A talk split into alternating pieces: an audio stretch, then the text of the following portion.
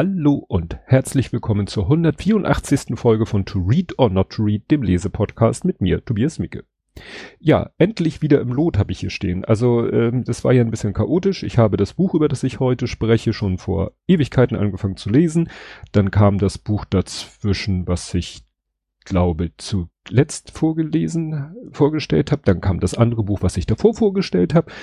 Dann konnte ich das Buch, was ich heute vorstelle, weiterlesen. Dann musste ich mit der Veröffentlichung oder mit der Aufnahme der letzten Folge musste ich warten oder wollte ich warten, bis die Aufnahme von König Bube Dame Gast war, wodurch jetzt zwei Folgen kurz hintereinander kommen. Ich muss mal kurz selber schauen. Die letzte Folge war am 28.02. Wir hatten ein Schaltjahr. Wir haben heute den 2.3. 29, 1, 2.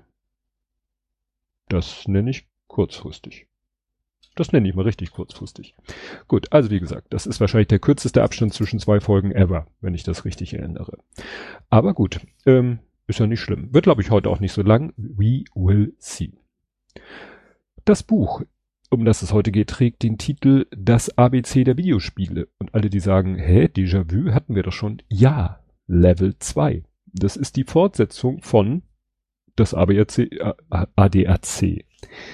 Gut, dass ich jetzt nicht irgendwelche anderen Abkürzungen mit diesen Buchstaben mache. Das ABC der Videospiele ohne Untertitel. Das ist schon ein paar Folgen her. Und das fand ich ja damals so interessant und ich wusste ja, hatte ich ja damals schon erwähnt, dass es einen zweiten Teil gibt und da habe ich gesagt, den lese ich irgendwann auch mal. Habe ich mir interessanterweise auch gebraucht, verbilligt, gebraucht ist es gar nicht, ich habe es billig mir besorgt. Es steht nämlich auch drauf preisreduziertes Mängelexemplar. Naja. Gut, ähm, ich habe es genannt, The Next Level of Retro Gaming. Erschienen ist es am 29. August 22. Das ist erstaunlich, weil Level 1, so habe ich das jetzt genannt, das erste Buch ist am 21. Oktober 21, also weniger als ein Jahr Abstand zwischen den beiden Büchern. Autor ist wie beim ersten Gregor Katsios, der ja ne, Rocket Beans äh, und MTV Game One und so weiter und so fort. Habe ich ja schon mal erzählt. Erschien, auch wenig nichts Neues, Lappan Verlag, Schrägstrich Carlsen. Ja, Weg zum Buch habe ich schon gesagt. Ich wollte einfach noch mehr wissen. Ich hatte, weil ich ja auch gesagt hatte, so ein, zwei Spiele habe ich vermisst. Ob ich die hier gefunden habe, werden wir am Ende sehen. Zum Inhalt. Es ist ähm, das erste, ich, ich mag den Ausdruck ja nicht, ich praktiziere das auch nicht, Stichwort Klolektüre. Das erste war dafür sehr gut geeignet, äh, je nach Verdauung, weil die Geschichten oder die, es ist ja alphabetisch sortiert und dann immer geht es um ein Spiel oder eine Konsole oder auch eine Game Developer Firma oder so. Die waren immer recht kurz. So mal eine Doppelseite, mal zwei Doppelseiten, mehr als drei waren es im ersten nicht. Hier geht's doch manchmal mehr in die Tiefe. Also des Buches, nicht des Klos. Also wie gesagt, hier geht's auch um, sage ich mal, noch äh, mehr auf die Metaebene und da kann man natürlich auch ein bisschen länger was drüber machen. Das erste, das geht wieder bei A los. Das erste ist dann auch Activision ne, ist ja große Spielefirma, da kann man natürlich, nur, ich, ich guck mal, das ist hier eine Doppelseite, zwei Doppelseiten, drei Doppelseiten, ja, drei Doppelseiten. Äh, was mich da gleich angesprochen hat, war Little Computer People. Also hier sind ja immer Screenshots oder, oder Packungen äh, abgebildet. Und Little Computer People habe ich tatsächlich, hier steht Amiga, aber das erschien auch auf dem 64er. Das fand ich unheimlich äh, ja, cool damals, das Spiel, Spiel in Anführungszeichen, weil, naja. Ähm, witzigerweise habe ich das auch gerade erwähnt, weil ich habe die Demo gespielt von American Arcadia, das streame ich auch gerade auf Twitch und das kann man auf YouTube sich dann hinterher angucken. Also ich habe tatsächlich als eigentlich Nicht-Gamer äh, mich von meinem Podcast-Partner bequatschen lassen, das mal auszuprobieren. Spiel das jetzt auch, aber in der Demo ähm, dann war ich mit der Demo durch, wollte die Vollversion runterladen, dauerte ewig, habe ich ein anderes Spiel gespielt, das mir der Tessie im Chat empfohlen hat. Und das war ein Pixel Art Game, also ein Spiel, was ganz bewusst auf eine oldschool pixelige Grafik setzt. Und das erinnerte mich an dieses Little Computer People. Ja, Bubble Bobble äh, kommt dann hier auch vor, dass, also es ist halt so ich äh, sag's zum hundertsten Mal, ich bin halt kein Gamer.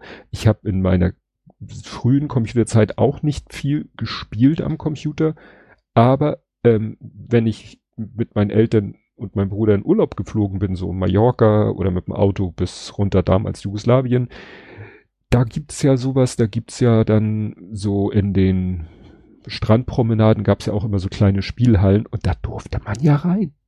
Das durfte man ja hier in Deutschland nicht, aber da hat das ja keinen interessiert. Und da hatte ich halt Kontakt zu Arcade-Automaten. Ein Hotel hatte auch unten so selber bei sich unten im, nicht im Foyer, irgendwo im, irgendwo hatten sie auch einen Automaten. Und daran erinnere ich mich an zwei Automaten und einer, ein Spiel wird hier vorgestellt, Bubble Bobble.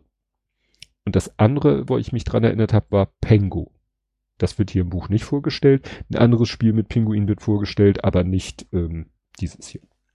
Ja, und dann kommt auch ein sehr, sehr langes Kapitel über Duke Nukem, dieses Spiel, was es ja auch in mehreren Iterationen gibt. Und da, ich bin ja so jemand, der so bisschen korinthenkackerisch unterwegs ist, das hatten wir hier ja schon öfter, und mir fallen ja dann auch immer so sprachliche Besonderheiten auf. Und hier hat er, glaube ich, etwas durcheinander gebracht. Er hat nämlich geschrieben, das Sahnehäubchen auf der Ballerkirsche. Und da dachte ich so, das Sahnehäubchen auf der Ballerkirsche? Nee, es heißt die Kirsche auf dem Sahnehäubchen. Man nimmt ja nicht eine Kirsche und haut ein Sahnehäubchen oben drauf. Kann man machen, wird dann nicht sehr groß werden, sondern man hat ein Sahnehäubchen und packt oben eine Kirsche drauf. Also da hat er einfach die beiden Bestandteile dieser Redewendung äh, wohl durcheinander gekriegt. Das fand ich irgendwie witzig. Ja, das war New Duke Nukem, in dem er auch, das wusste ich gar nicht, weil ich habe es ja nicht gespielt, da ist ja auch äh, in dem Spiel kommt ja auch dieser berühmt-berüchtigte Satz vor, kriege ich den jetzt hier zusammen, äh, I, I'm here to kick ass and chew bubblegum and I'm all out of bubblegum und da wird hier im Buch erklärt, dass man nicht denken soll, dass es hier vom eine Idee der Spieleentwickler war, sondern das stammt, und den Film kenne ich sehr gut, aus dem Film Sie leben. Da sagt das nämlich der Hauptcharakter. Ist, glaube ich, der Schauspieler ist auch ein Wrestler. Naja, und der sagt das eben auf Deutsch. Ja, haben sie es wörtlich.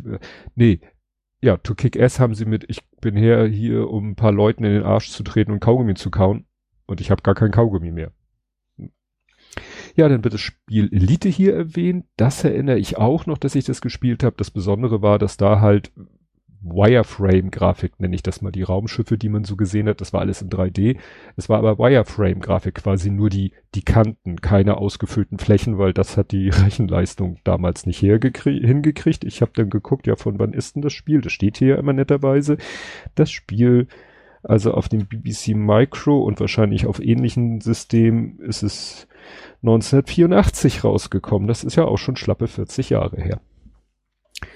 Dann äh, geht ja auch um Game and Watch. Das waren ja früher diese LCD-Spiele, wo man halt ja meistens fiel irgendwas von oben runter und man musste unten entweder ausweichen oder fangen. Die beiden Möglichkeiten gab es meistens. Und dann gab es ja diese Neuauflage von Game Watch mit Farbdisplay und entweder einmal Super Mario Bros. und einmal Zelda. Die beiden Spiele gab es nur. Und eins davon haben wir und wir haben, also mein Sohn und ich, wir haben versucht, das Ding zu hacken. Es gab dann im Internet so eine Anleitung, wie man tatsächlich, mussten wir noch so einen komischen USB-Adapter, an dem so ganz viele Kabel mit so ganz vielen feinen Klemmen waren, die mussten wir dann da wirklich an die Platine, also natürlich musste man das Ding aufschrauben, und dann musste man da an die Platine diese kleinen Krallen andocken und dann konnte man über den Computer auf den Chip in dem Ding zugreifen. Wir haben es geschafft, irgendwie das Ding ein Backup zu machen. Irgendwie was reinzuflashen, dass er irgendwie sowas wie Hallo Welt sagte. Aber wir haben nicht geschafft, Doom so zu kompilieren, dass wir es da reingekriegt haben. Aber wir haben es wenigstens geschafft, das Backup einzuspielen, das Ding funktioniert und damit, äh, wir haben es wenigstens nicht gebrickt. Aber das ist so meine persönliche Erfahrung mit Game Watch. Einmal damals, vor 30, 40 Jahren, hatte ich so ein Gerät und ja, diese moderne Version hatten wir oder haben wir hier auch im Haus. Ja, dann geht's um Hideo Kojima, den, ja, ich glaube, kann man sagen, genialen Spieleentwickler oder Game Story Writer. Ich habe nämlich so ein bisschen mal äh, mir angeguckt, äh, zugeguckt, wie jemand Death Stranding gespielt hat. Und das ist schon, also einerseits so, dass ich sage, wow, von der Grafik her, aber auch sehr abgefahren von der Story. Also da kommt ja demnächst auch die Fortsetzung raus. Da warten ja einige schon sehnsüchtig drauf. Dann geht's um die Konsole Intellivision. Das ist wohl eine der ersten Konsolen von 1979. Da dachte ich ja so an unsere erste Konsole. Mein Vater hat irgendwann mal, ich weiß nicht mehr woher, so eine Konsole gekauft, aber auch das muss so Ende der 70er, Anfang der 80er gewesen sein, die wirklich, ja, ganz schlicht und primitiv in der Grafik. Es, die kannte eigentlich nur zwei Arten, zwei Gruppen von Spielen.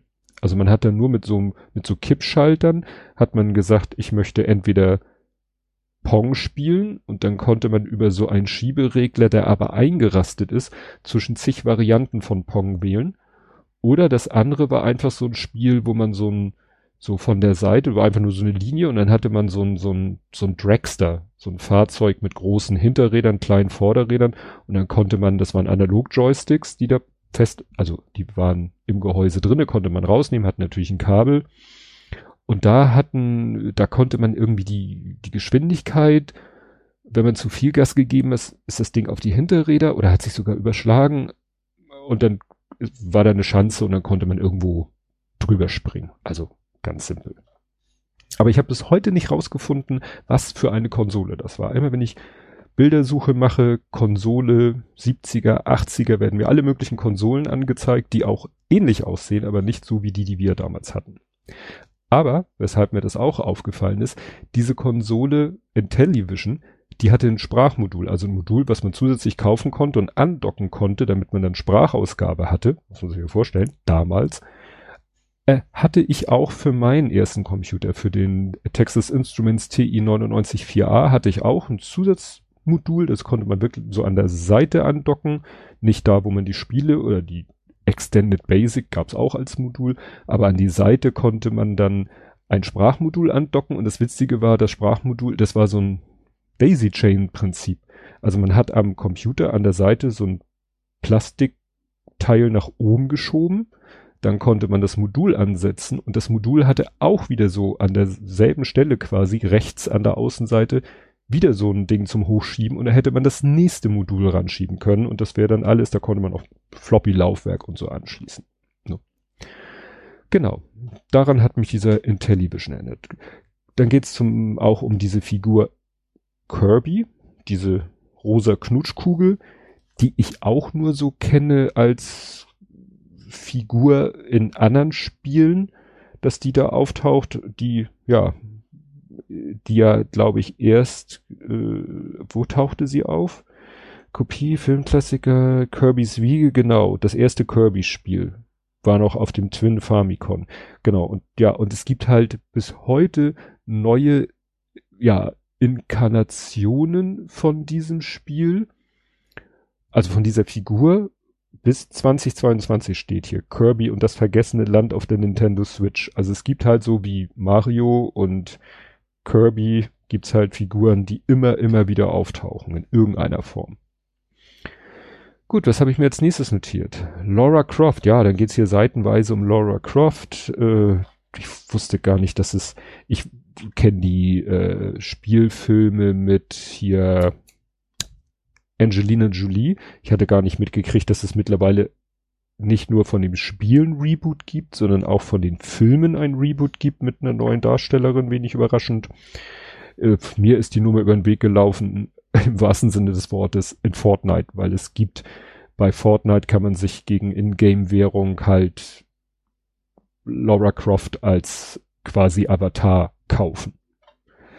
Da sind sowieso, also in Fortnite sind Unmengen von ähm, Kulturreferenzen, also K Figuren aus dem Fernsehen. Man kann als Peter Griffin von Family Guy spielen, man kann als hier Splinter Cell, wie auch immer da der Charakter heißt. Also das ist natürlich davon, damit finanziert sich ja Fortnite, dass man diese Figuren kauft, um dann mit ihnen sie als eigenen Charakter zu benutzen.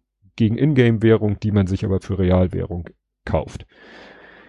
Ja, dann äh, ist hier auch wieder so, als nicht weder Spiel noch Person der Spielewelt noch Firma Lightgun. Einfach das Prinzip einer Lightgun. Das gab es ja damals, TM, mittlerweile eigentlich nicht mehr so richtig, weil das Prinzip der Lightgun funktionierte halt früher jedenfalls die klassischen Lightguns funktionierten nur mit ähm, Röhrenmonitoren. Und da empfehle ich sehr ein Video, verlinke ich auch von den Slow-Mo Guys. Die haben mal mit ihren natürlich, die heißen Slow-Mo Guys, weil sie alles super Slow-Mo machen. Die haben das mal gefilmt, was passiert, wenn man mit, ja, wenn, wenn man mit so einer Lightgun auf den Fernseher schießt. Was passiert da? Und da erklären sie natürlich auch, wie die Lightgun funktioniert.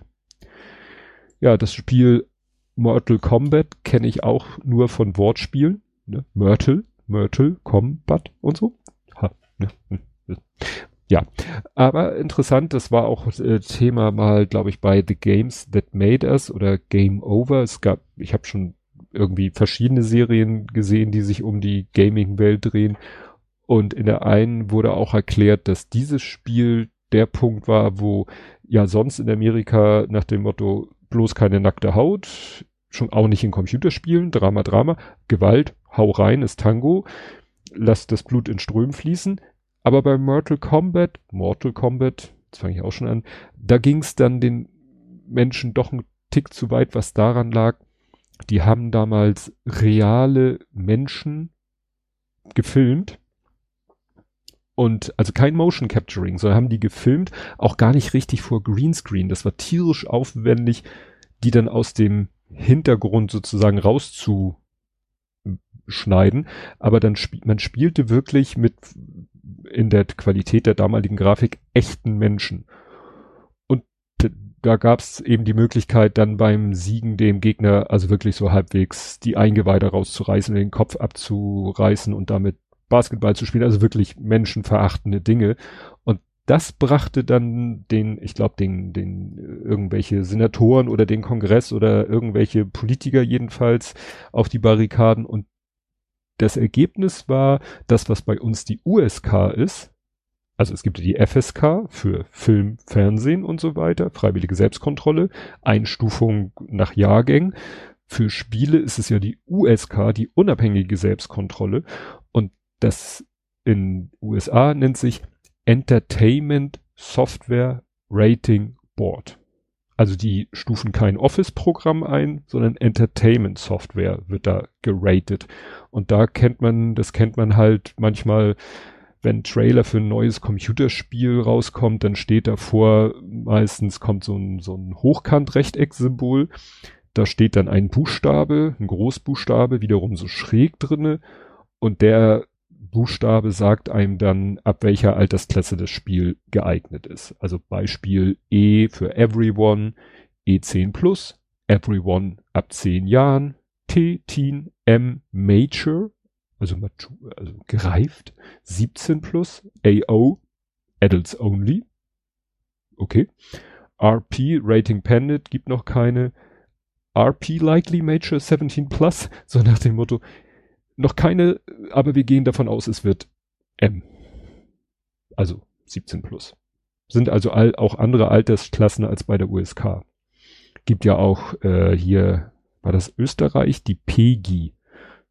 Das ist, das sieht man oft, wenn man Spiele im Internet kauft, also physikalische Spiele kauft, dann ist es manchmal so, dass auf den Kartons, äh, wenn man das Spiel in Dänemark kauft, ist halt nicht das USK-Logo, sondern das PEGI-Logo. Und PEGI steht für Pan-European Game Information, ist eine europaweite Alterseinstufung. Genau, da gibt's dann 3 plus, 7 plus, 12 plus, 16 plus, 18 plus. Genau, das ist PEGI. Wo war ich stehen geblieben? Jetzt, ich bin ein bisschen abgedriftet, merke ich gerade. Gut, dann war hier bei dem Einspiel, ach so, bei, bei Mortal Kombat gab's dann ein, äh, gibt's einen interessanten Cheatcode, der heißt ABACAB. bisschen schwierig. Äh, interessant ist, das soll wohl tatsächlich eine Anspielung sein auf die Rockband Genesis, deren drittes Studioalbum den Namen Ab Abacab trägt. Passenderweise heißt die amerikanische Version des Mega Drives ebenfalls Genesis. Also da war irgendwie ein großer Genesis-Fan am Werk. Ja, bei Qbert, das Spiel Qbert wird hier auch vorgestellt. Kennt man vielleicht mit diesem MC Escher-artigen Spielfeld. Das soll tatsächlich auch so von Escher inspiriert worden sein, also der, der es designt hat. Und da fand ich interessant, ich, ich lese sogar in diesem Buch kann man mal was vorlesen. Erfunden wurde das Spiel mit dem sprunghaften Schandmaul, also der hat irgendwie immer geflucht, das wurde natürlich nur durch Sonderzeichen angezeigt, ähm, vom Programmierer Warren Davis und Designer Jeff Lee. Die beiden arbeiteten in der Spielhallenabteilung des Traditionsunternehmens Gottlieb, welches hauptsächlich für seine Pinball-Maschinen bekannt war. Angesichts des boomenden Arcade-Marktes musste Gottlieb allerdings mit ansehen, wie das eigene Kerngeschäft langsam aus der Mode kam. Die Reaktion darauf war, selbst ins Arcade-Automaten-Business einzusteigen, aber der große Erfolg ließ zu Beginn noch auf sich warten. Also interessant, ne? Gottlieb kennt man vielleicht noch so von alten Flippern, so richtig alten Flippern.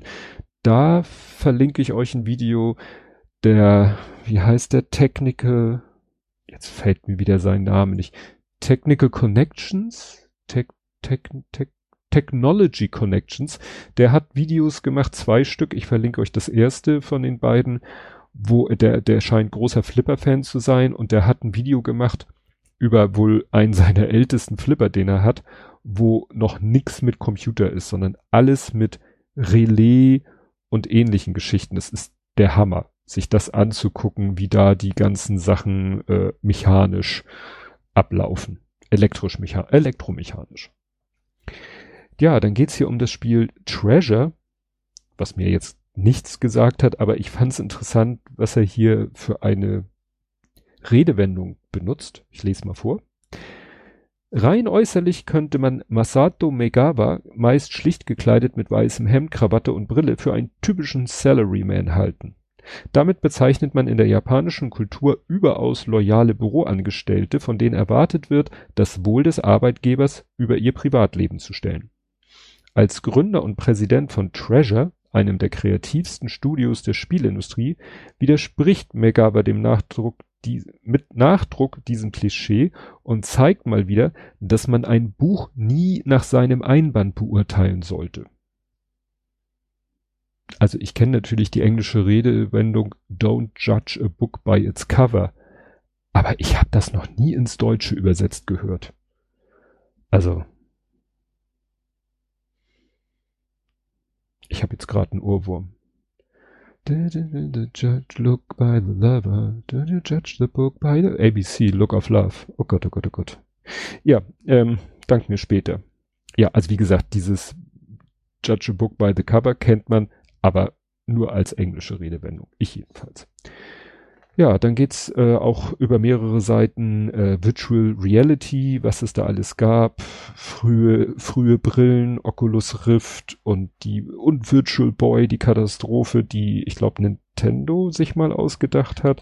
Ja, wir haben die die erste, die alte äh, PlayStation VR Brille. Mein Podcast Partner hat ja die neue die soll PC-kompatibel werden, hat er gerade neulich erzählt. Ich, wie gesagt, ich, mir wird, ich werde manchmal schon motion sick, wenn ich vor, wenn ich, sage ich mal, zu dicht vorm Fernseher sitze und dann in der Ego-Perspektive man sich irgendwie durch eine 3D-Welt bewegt. Selbst da werde ich teilweise schon motion sick.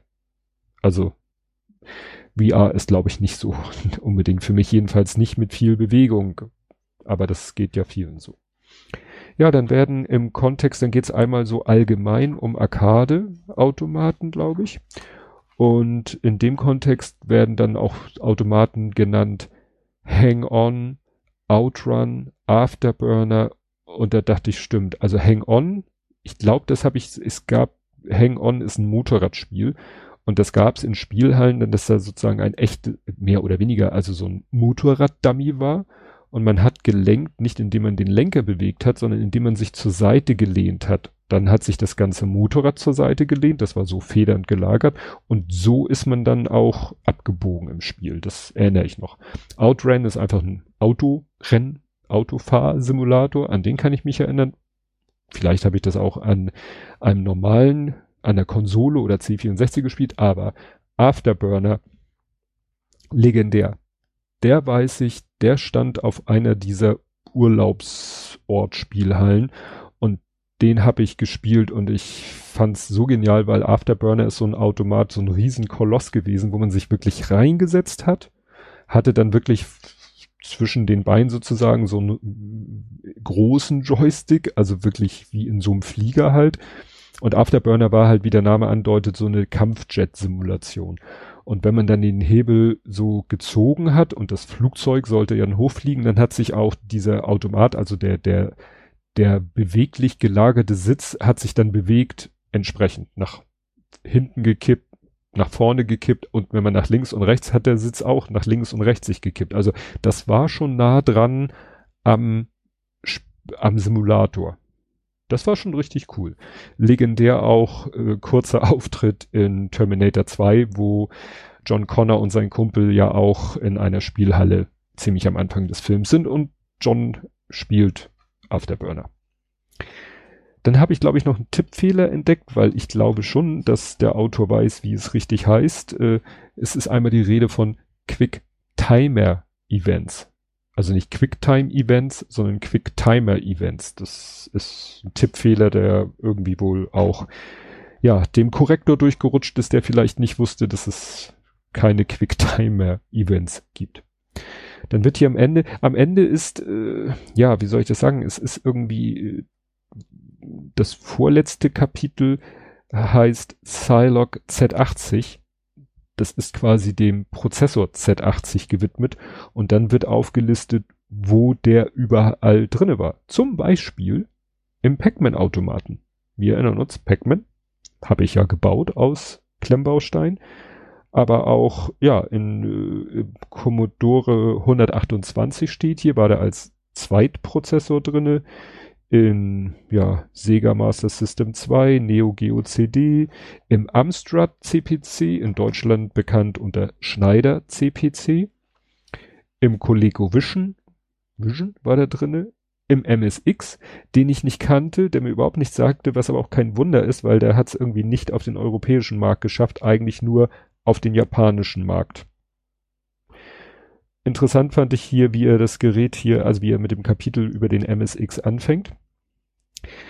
Ein Rechner, um sie zu einen. Wer in den späten 70ern die ersten Jahre der Heimcomputer miterlebt hat, wird sich erinnern, dass an den Ladenkassen quasi eine Wildwest-Mentalität herrschte. Dutzende von Firmen buhlten mit Geräten wie dem Apple II oder Commodore PET um die Gunst des, der Käufer. Meist waren diese auch noch untereinander inkompatibel und Software musste speziell für jedes einzelne Gerät geschrieben werden. Viele potenzielle Kunden waren da verständlicherweise sehr zögerlich, denn da aufs falsche Pferd zu setzen, konnte ein tiefes Loch in der Brieftasche hinterlassen. Je früher sich also ein Standard etablierte, desto besser. Jo, und das erinnert mich doch auch wieder an meinen ersten Computer, weil mein Vater damals selber null Ahnung von Computer, nur dachte, der Sohn braucht einen Computer, hat sich, was weiß ich, ich glaube bei Schauland damals beraten lassen und hat mir halt damals den Texas Instruments gekauft.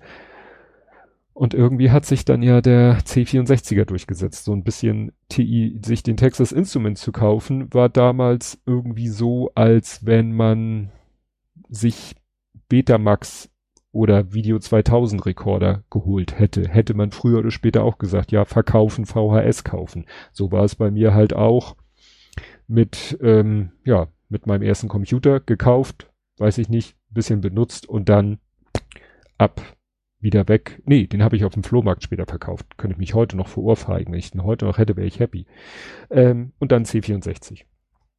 Und witzigerweise macht er hier auch die Analogie in, im nächsten Absatz steht hier nämlich, mit Spannung verfolgte er, also der Erfinder von dem MSX, den hart umkämpften Markt für Videorekorder, wo sich die VHS-Kassette am Ende gegen konkurrierende Formate wie Betamax oder Video 2000 durchsetzen konnte. Nach diesem Vorbild wollte Nishi die Heimcomputer revolutionieren. Seine VHS sollte der MSX sein, also sein Heimcomputer sollte alles ablösen, aber hat nicht geklappt. Obwohl es schon ein guter Ansatz war, weil er hat quasi so ein bisschen eine Plattform oder einen Standard geschaffen und verschiedene Hersteller konnten dann unter Einhaltung seiner Vorgaben eigene Geräte kaufen. Und die waren untereinander aber kompatibel. Was für ein genialer Ansatz. Hat nur leider nicht geklappt. Ja, und last but not least, äh, der ZX Spectrum. Der ZX Spectrum, den habe ich auch mal irgendwo bei irgendjemanden im Real Life gesehen zu der Zeit. Der hatte ja diese Tastatur, diese kleinen rechteckigen Radiergummi-Dinger, aber ich wusste, dass die noch eine, ein Begriff dafür benutzt wird, der heute noch benutzt wird. Und ich habe ihn erst nicht gefunden. Ich dachte irgendwie Chewing Gum, ja, also es wird im Englischen, im Deutschen wird's Kaugummitastatur tatsächlich genannt oder Radiergummitastatur wird's genannt. Aber der Begriff, den ich vor Augen hatte, war Chiclet. Eine Chick, ein Chiclet-Keyboard, benannt nach den Kaugummis, im Englischen Chiclets genannten kleinen Kaugummis, Pastillen, die halt so ähnlich geformt sind wie diese frühen Tastaturen. Ja. Also wie gesagt, im Englischen heißen die Dinger Chiclet Keyboard das war das Einzige, woran ich mich beim Z80 erinnert habe. Ja, ähm, was hatte ich? Das war wie gesagt das letzte. Am Ende kommt dann ein Quellenverzeichnis. Das bezieht sich auf die ganzen Abbildungen und da ist mir aufgefallen, also erstmal ellenlang, weil also fast jede Seite hat ein bis vier Screenshots und hier steht bei sehr vielen Screenshots eigene Aufnahme, eigene Aufnahme, eigene Aufnahme. Also der scheint alle diese Spiele, sei es nun, sei es nur emuliert äh, zu haben, damit er die ganzen Screenshots selber machen konnte oder eigene Scans, wenn er irgendwas eingescannt hat. Das ist schon, da hat er richtig Arbeit noch außer dem Schreiben reingesteckt. Vielleicht war das zeitlich sogar mehr Aufwand. Ja, also erstaunlich, wie gesagt, dass dieses Buch weniger als nach wen also weniger als ein Jahr, in, mit weniger als ein Jahr Abstand erschienen ist zum ersten Buch. Erstaunlich, erstaunlich. Ähm, ja, es ist anders, sagte ich ja schon.